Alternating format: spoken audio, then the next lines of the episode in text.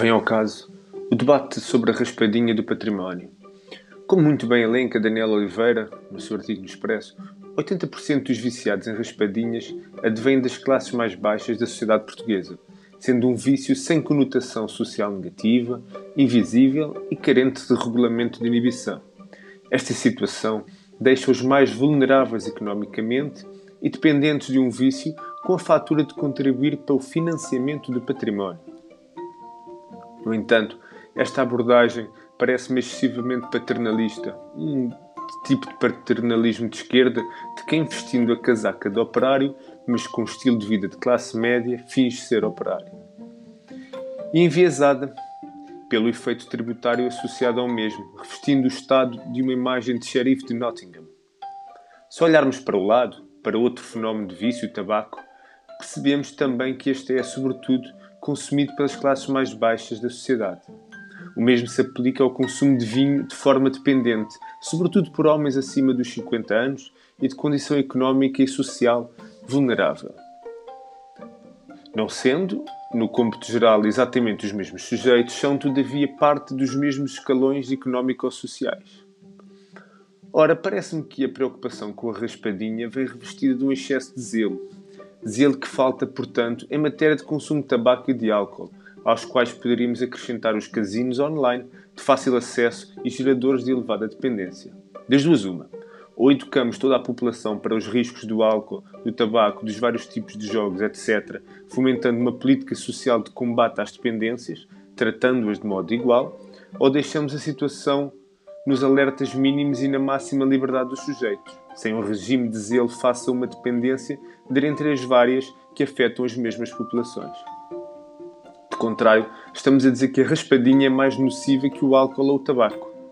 Ou de outra forma, que estamos mais preocupados com a utilização de um imposto para fins socialmente úteis do que com a indústria do tabaco e do álcool, muitas vezes com uma imagem socialmente mais favorável em virtude de um culto odierno do vinho.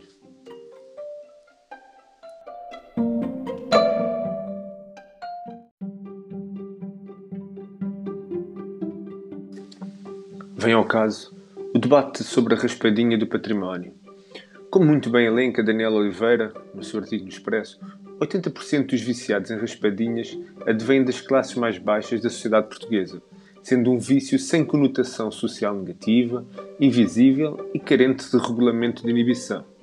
Esta situação deixa os mais vulneráveis economicamente e dependentes de um vício com a fatura de contribuir para o financiamento do património. No entanto, esta abordagem parece-me excessivamente paternalista, um tipo de paternalismo de esquerda de quem vestindo a casaca de operário, mas com estilo de vida de classe média, finge ser operário.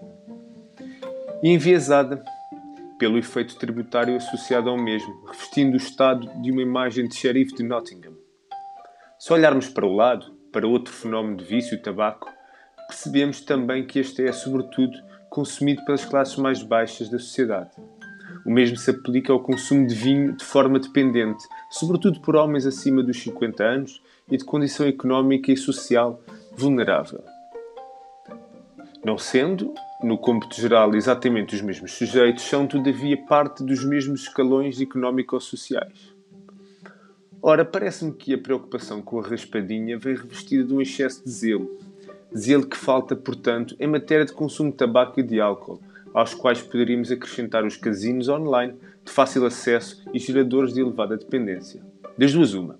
Ou educamos toda a população para os riscos do álcool, do tabaco, dos vários tipos de jogos, etc., fomentando uma política social de combate às dependências, tratando-as de modo igual, ou deixamos a situação nos alertas mínimos e na máxima liberdade dos sujeitos, sem um regime de zelo face a uma dependência de entre as várias que afetam as mesmas populações. De contrário, estamos a dizer que a raspadinha é mais nociva que o álcool ou o tabaco. Ou de outra forma, que estamos mais preocupados com a utilização de um imposto para fins socialmente úteis do que com a indústria do tabaco e do álcool, muitas vezes com uma imagem socialmente mais favorável em virtude de um culto odierno do vinho.